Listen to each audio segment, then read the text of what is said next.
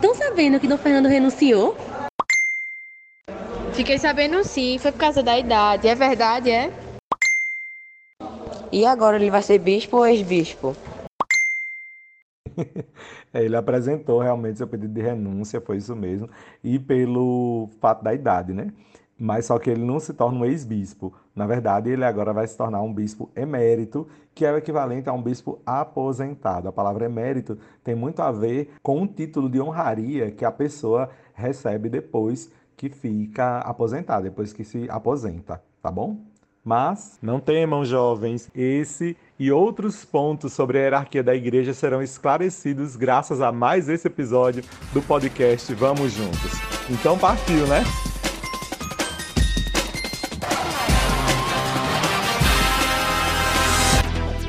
Vamos juntos! Vamos juntos! Vamos juntos! Vamos juntos! Vamos juntos! Vamos juntos! Vamos juntos! Vamos juntos! Vamos juntos! Vamos juntos! Vamos juntos! Vamos juntos! Vamos juntos! Vamos juntos! Olá, sejam todos bem-vindos e bem-vindas a mais essa edição do podcast Vamos Juntos. Pois é, nós começamos assim esse nosso episódio com uma dúvida, né? Como é que a pessoa faz depois de bispo e tudo mais? Só que tudo isso começou a partir da notícia que recebemos sobre a renúncia, o pedido de renúncia de Dom Fernando Saburido, que completou 75 anos agora no último dia 10, dia 10 agora de junho de 2022. Quando completa essa idade, 75 anos de vida, como prevê o Código de Direito Canônico, todos os bispos podem apresentar a renúncia ao Papa. Essa renúncia não significa que Dom Aldo saiu imediatamente de seu cargo, de sua função dentro da Arquidiocese de Olinda e Recife, mas quer dizer que ele começa a organizar esta saída que certamente vai acontecer no final deste ano ainda. Dom Fernando Saborido completou quase 13 anos à frente da nossa Arquidiocese de Olinda e Recife e hoje como ele mesmo disse, rendemos graças a Deus por tê-lo conduzido até aqui. Agradecemos verdadeiramente a Deus o testemunho muito bonito que Dom Fernando deixa para toda esta arquidiocese. É, ao contrário de que muita gente pode pensar, a renúncia de um bispo nessas condições não deve causar em nenhum de nós nenhum susto ou tristeza que seja, mas na verdade deve causar em nós é alegria ao percebermos o bonito testemunho de humildade, de verdade, de zelo para com a Igreja de Deus. Afinal de contas, não é bom a gente ficar numa missão que não dá mais para a gente carregar com a mesma força que tínhamos há alguns anos atrás, né? E o dom da sabedoria, o dom do conselho, do entendimento, Dom Fernando com certeza é cheio deles, porque recebido pelo próprio Espírito Santo e em comunhão com ele. Então nós agradecemos de verdade aqui em nome de todo o podcast Vamos Juntos, todo o carinho, toda a atenção, o zelo pastoral de Dom Fernando Saburido há quase 13 anos aqui pela Arquidiocese de Olinda e Recife. E hoje, dia em que estamos celebrando o corpo e o sangue de nosso Senhor Jesus Cristo, dia de Corpus Christi, nós vamos falar um pouco sobre o corpo da igreja que está instituído na Igreja Católica, ou seja, a hierarquia da igreja. Vocês viram lá no início desse nosso podcast que os jovens estavam nessa dúvida, né? Essa simulação foi feita a partir de realmente da conversa que a gente teve a respeito desta posição de Dom, de Dom Fernando não todas as pessoas que estão escutando esse podcast já viram situações como essa. Então, como é novidade para muitos dos jovens aqui da nossa paróquia, certamente pode ser também uma dúvida sua entender como se estrutura a Igreja Católica, como é que acontece então a hierarquia da igreja. Pois esse episódio de hoje vai tratar exatamente sobre isso. E então vamos embora para frente que ainda tem muito assunto por aí. Pois muito bem, eu podia gastar muito tempo aqui elaborando uma forma da gente pensar e entender melhor sobre como é que se estrutura a hierarquia da igreja. Só que não adiantaria eu falar das pessoas se eu não falasse também de onde essas pessoas estão organizadas, onde que essa estrutura está organizada. Então, para eu te ajudar, você vai criar aí uma tabelinha, pega um papel e uma caneta, que tem um espaço, você pega uma folhinha toda, daqueles tamanho A4. Na primeira coluna, você vai escrever de cima para baixo, tá bom? Igreja Católica. Pegue lá o papel, bora, bora, bora. Já pegou. Escreva ali em cima Igreja Católica. Logo embaixo dela você vai escrever Diocese de Roma. Diocese de Roma, com CSE, Diocese de Roma. Deixa um pouquinho de espaço, você vai escrever a expressão dioceses, certo? Mesma coisa, D-I-O-C-E-S-E-S, dioceses. Logo depois você vai dar um outro espacinho e vai colocar a expressão paróquias, certo? Paróquias. Logo abaixo da expressão paróquia, bem coladinho, você vai escrever o termo comunidades, ok? Agora na outra coluna, logo ao lado, você vai escrever em cima Papa. Logo se dá um espacinho aí, dá um pouquinho de espaço. E na mesma linha da expressão dioceses, você vai escrever o termo bispo, certo? E na mesma linha da expressão paróquias e comunidades, uma logo embaixo da outra, na mesma linha, paralelo, você vai escrever a expressão padre. A partir de agora, dessa tabela feita, já dá para entender um pouquinho né, o que é que a gente está querendo dizer né, com relação à estrutura da igreja. Vamos começar aqui, primeiro explicando o que são paróquias, tá bem? Porque a partir da expressão paróquias a gente vai entender a expressão comunidades. Então, no Catecismo da Igreja Católica, aquele livro amarelo que de vez em quando eu falo dele aqui, acho importante você inclusive ter, viu? Então, no Catecismo da Igreja Católica, o número 2179 vai dizer assim: Paróquia é uma determinada comunidade de fiéis, constituída de maneira estável na igreja particular, e o seu cuidado pastoral é confiado ao pároco, como ao seu pastor próprio, sob a autoridade do bispo diocesano. É o lugar onde todos podem ser congregados pela celebração dominical da Eucaristia. A paróquia inicia o povo cristão na expressão ordinária da vida litúrgica, reúne-o nesta celebração, ensina a doutrina salvífica de Cristo, participa da caridade do Senhor nas obras boas e fraternas. Então, isto é uma paróquia, é uma comunidade de fiéis constituída de maneira estável no que chamamos de igreja particular. Calma, a paróquia não é uma igreja particular. Ela está na igreja particular. Então, o que são paróquias? Paróquia é uma grande comunidade de fiéis. Só que no Brasil, principalmente, em diversos locais do mundo todo, a gente encontra paróquias grandes com uma territorialidade bem grandona. Então, como não cabe todo mundo numa igreja só, na paróquia, então existem diversas outras igrejinhas próximas onde as pessoas que moram mais perto vão se reunir também. Então, nessas igrejinhas onde tem pessoas morando perto, a gente chama de comunidades. Então, agora você já entendeu o que é paróquia, agora a gente vai falar um pouquinho sobre comunidades. As comunidades são pequenos grupos locais. Então, as pessoas que estão vivendo em comum, né, mais próximos territorialmente falando, vão se reunir nas suas pequenas igrejinhas. E aí existe uma comunidade maior que é denominada de comunidade matriz. Geralmente a igreja matriz ela é um pouquinho maior do que as outras comunidades, porque ela vai comportar, como o próprio nome diz, matriz, ela vai como que ser a mãe das outras igrejas. Então ela reúne todo mundo ali. Vamos para frente. Então, subindo aí no seu na sua tabelinha, a gente tem a expressão dioceses, certo? Pois muito que bem. Vamos entender agora o que, que é uma diocese. Uma diocese, a começo de conversa, é considerada também uma igreja particular. Ela é chamada assim. Por quê? Porque no Novo Testamento existe uma expressão que se diz assim: igrejas, também chamadas as igrejas. Então são, elas eram na verdade é, a mesma Igreja Católica, só que estava dividida e espalhada pelo mundo todo.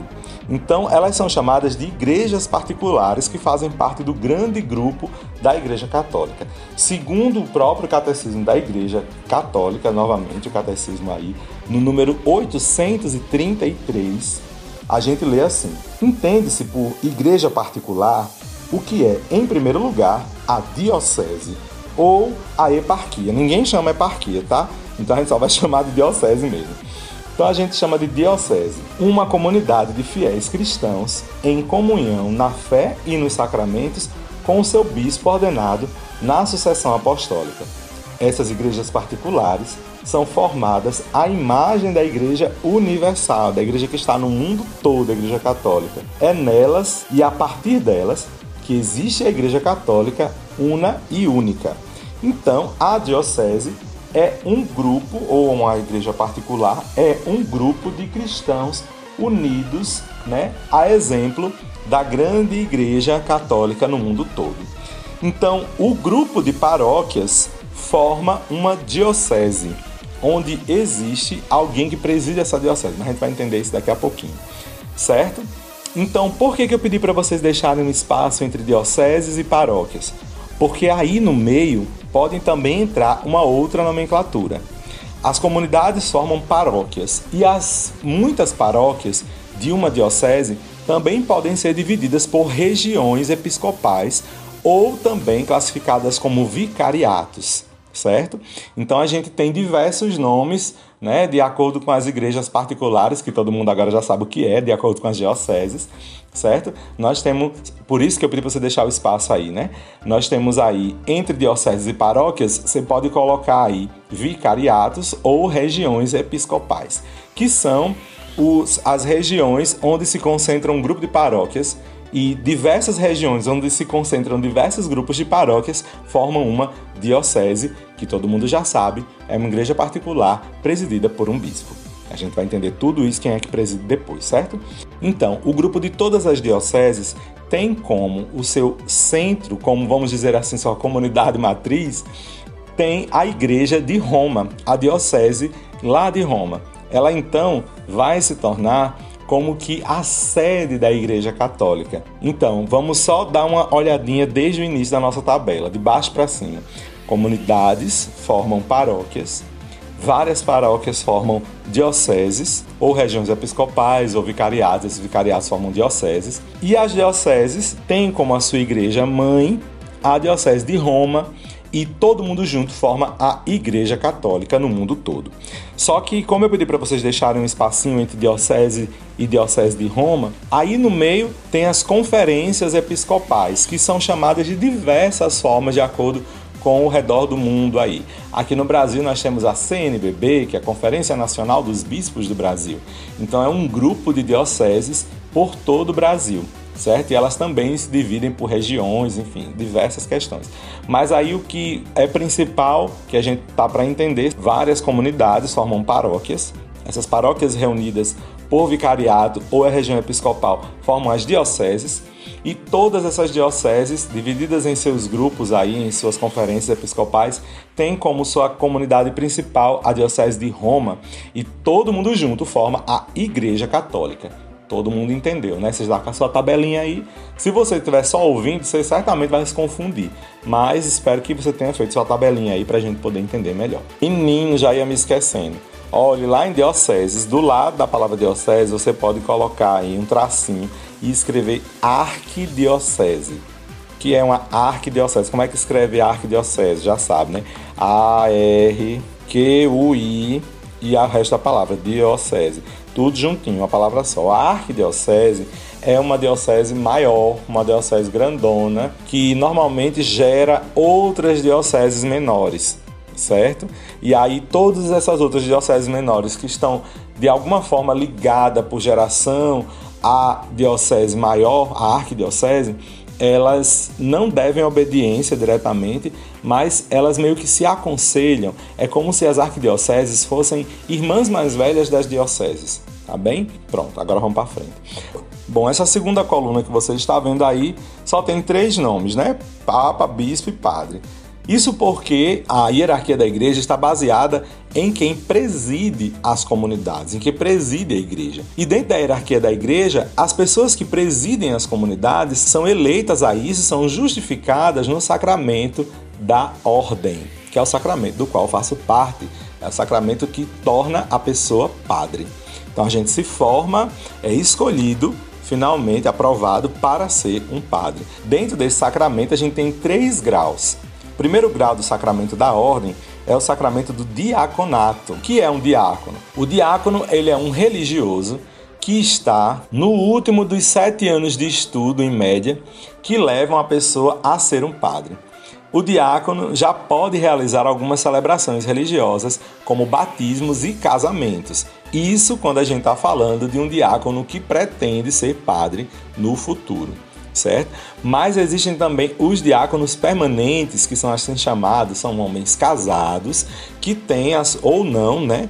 mas que tem a sua como seu objetivo de vida viver auxiliando as comunidades ao lado do padre, ajudando mais as comunidades no serviço da caridade. Então, o diácono está na igreja para orientar melhor a presidência dos serviços de caridade dentro das paróquias, dentro das comunidades. Então, ele está pertinho do padre. Então, aí você vai colocar. Então, abaixo da palavra padre, você vai escrever aí a expressão diácono e uma barrinha diácono permanente. Então, o padre, ele vai presidir, aí você vai puxar uma setinha, preside a paróquia e preside as comunidades. E quem o auxilia na hierarquia da igreja? Os diáconos, certo? Então, estamos assim organizados. Depois, nós temos um espacinho aí, né? Entre bispo e padre. Porque nesse espacinho aí entre bispo e padre, a gente tem alguns títulos de honra que eram muito utilizados, hoje em dia não tanto, né? Para os padres. Então, se tem um padre muito idoso, que já trabalhou muito pela comunidade, tem seus serviços reconhecidos, geralmente o bispo concede a ele uma, uma honraria e ele é chamado de Monsenhor. Então é este daí a gente dá esse título de honraria, mas aí é o bispo que decide fazer isso. Isso não muda em nada o que o padre é. Ele não é um padre mais importante nem nada. Existe apenas esse maior reconhecimento por parte da igreja a partir do trabalho que ele tem realizado há tanto tempo, certo? Então aí pertinho da palavra padre você vai escrever aí é, Monsenhor, certo? E também tem outros títulos, como o cônego, mas o cônego a gente não vai demorar muito tempo falando. Geralmente os cônegos eram os padres que iam celebrar lá na igreja, que é a sede da diocese ou da arquidiocese, certo? Que é a basílica. Então, geralmente os padres que ajudam lá na basílica onde o bispo celebra, eles são chamados de cônegos. Então, só para a gente rememorar, o padre ele preside a celebração. Então, quando a gente vai fazer é, alguma missa, né? A gente vai celebrar então, o padre não é o celebrante, ele é o presidente da celebração. Porque quem está celebrando é toda a comunidade, que é ali o corpo de Cristo, o verdadeiro celebrante. Então, o padre ele preside a celebração na liturgia. Ok? Ok. Acima do padre, monsenhor, aí, a gente tem a expressão bispo. Quem que é o bispo? É a partir desse nível da hierarquia da igreja que o religioso recebe o título de dom para ser usado antes do seu nome. O bispo também é o responsável pelo comando das dioceses que formam uma arquidiocese. O bispo também é responsável por comandar uma diocese e uma arquidiocese. O bispo, ele preside todas as outras comunidades, todas as outras paróquias. Como assim? O padre, ele é ordenado para ser presidente de uma comunidade específica. E ele é ordenado por quem? Pelo bispo. Então, o bispo manda esse padre para a missão nas comunidades. O bispo, então, como ele não pode estar em todas as comunidades, em todas as igrejas, então aí ele ordena pessoas que o ajudem. Só que aí para ajudar tem que estar bem preparado e tem que ser verdadeiramente uma vocação mesmo, né? Então não é qualquer um que pode ser padre, né? É quem, quem Deus permitir que seja. E aí o bispo, ele orienta é, finalmente o padre para lá. E quem é o bispo? É o presidente da diocese ou da arquidiocese. Ok? Ok. Então você tem um espacinho aí entre o papa e o bispo. Por que isso? Porque entre o papa e o bispo nós temos aí então um cardeal. E o que é um cardeal? Cardeal, bem como acontece com os padres com relação a Monsenhor ou Cônego, o cardeal também é um título de honra. Você não é um cardeal como um sacramento, como a gente vê na questão do padre e do bispo e do diácono. O cardeal é um título de honra. O bispo se torna cardeal quando ele é nomeado diretamente pelo Papa. Os cardeais formam então um grupo chamado de Colégio Cardinalício ou Colégio Eleitoral Eclesiástico, que numa reunião fechada lá em Roma sugere e escolhe o nome do sumo pontífice, que é então o Papa. Agora a gente vai para o Papa. Quem que é o Papa? O Papa é o sumo pontífice, a autoridade máxima da Igreja Católica. E ele mora atualmente no Vaticano, que é um estado independente colocado no meio da cidade de Roma, lá na Itália. O Papa é visto como um representante de Deus na Terra e nomeia todos os bispos, os cardeais que existem. Então, está assim organizada a hierarquia da Igreja Católica. Nós somos presididos na caridade pelo Papa, ele preside o grupo dos cardeais e de todos os bispos no mundo inteiro, e cada bispo é responsável por uma diocese ou arquidiocese e dentro dessas dioceses e arquidioceses existem paróquias e comunidades que são presididas pelos padres auxiliados também pelos diáconos. Tá vendo aí?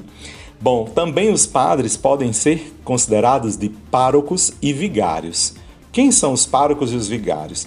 Dentro de cada paróquia, dependendo da quantidade, aqui a nossa, por exemplo, de Caetés, são 17 comunidades. Você imagina um padre só para 17 comunidades? É muito puxado, né? Então nós moramos aqui num grupo, somos três padres aqui em Caetés. Então tem um padre que organiza nosso grupo, que é o padre Antônio Gomes. Ele é então o pároco, ele preside na caridade toda a paróquia. E ele é auxiliado também por nós, que somos vigários paroquiais, Padre Marcos e eu. Então a gente ajuda o padre nisso. Aqui na nossa paróquia ainda não temos diáconos. Se Deus quiser, um dia teremos, né? Mas a gente não tem diáconos nem permanentes nem transitórios, né? Por aqui. Mas se tivermos, será uma graça de Deus. Então, minha gente, é assim organizada a hierarquia da igreja.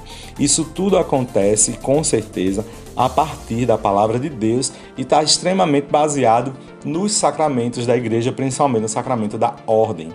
Onde é que se inserem então os leigos aqui?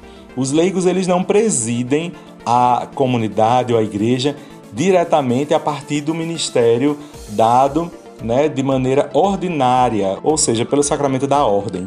Mas os leigos podem ajudar na organização das comunidades junto dos padres, a partir dos conselhos é, de paróquia, né, os conselhos paroquiais, os conselhos econômicos, os conselhos pastorais. Então, tudo isso é, os leigos ajudam, organizam e presidem. E a gente sabe, gente, o padre não faz nada sozinho.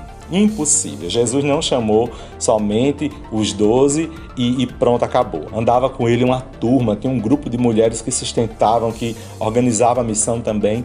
Então a gente vê aí que a igreja é toda ela ministerial e ela serve com certeza nesse processo.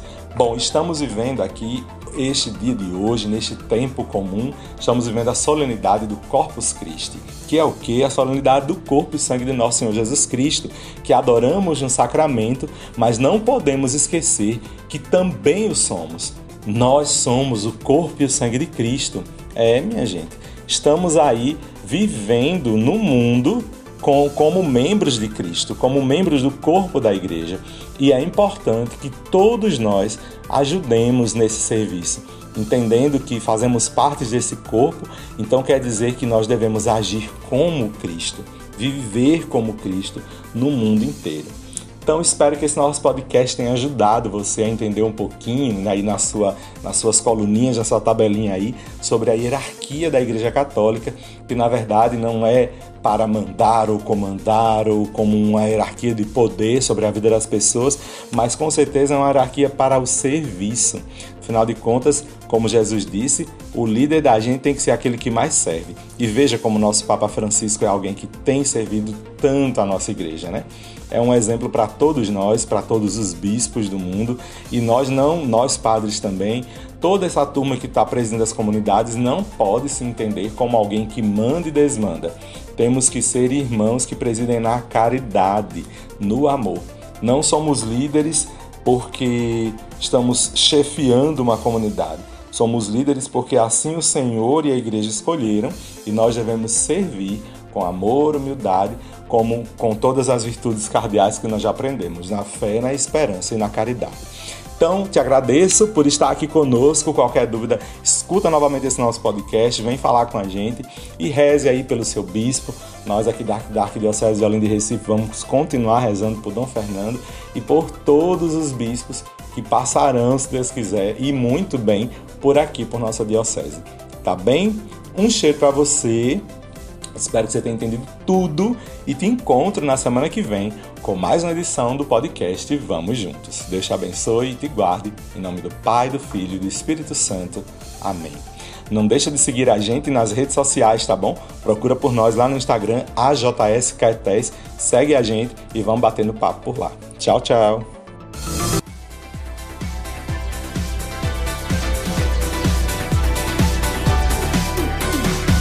Esse podcast é uma iniciativa da AJS Caetés Inspetoria Salesiana São Luís Gonzaga.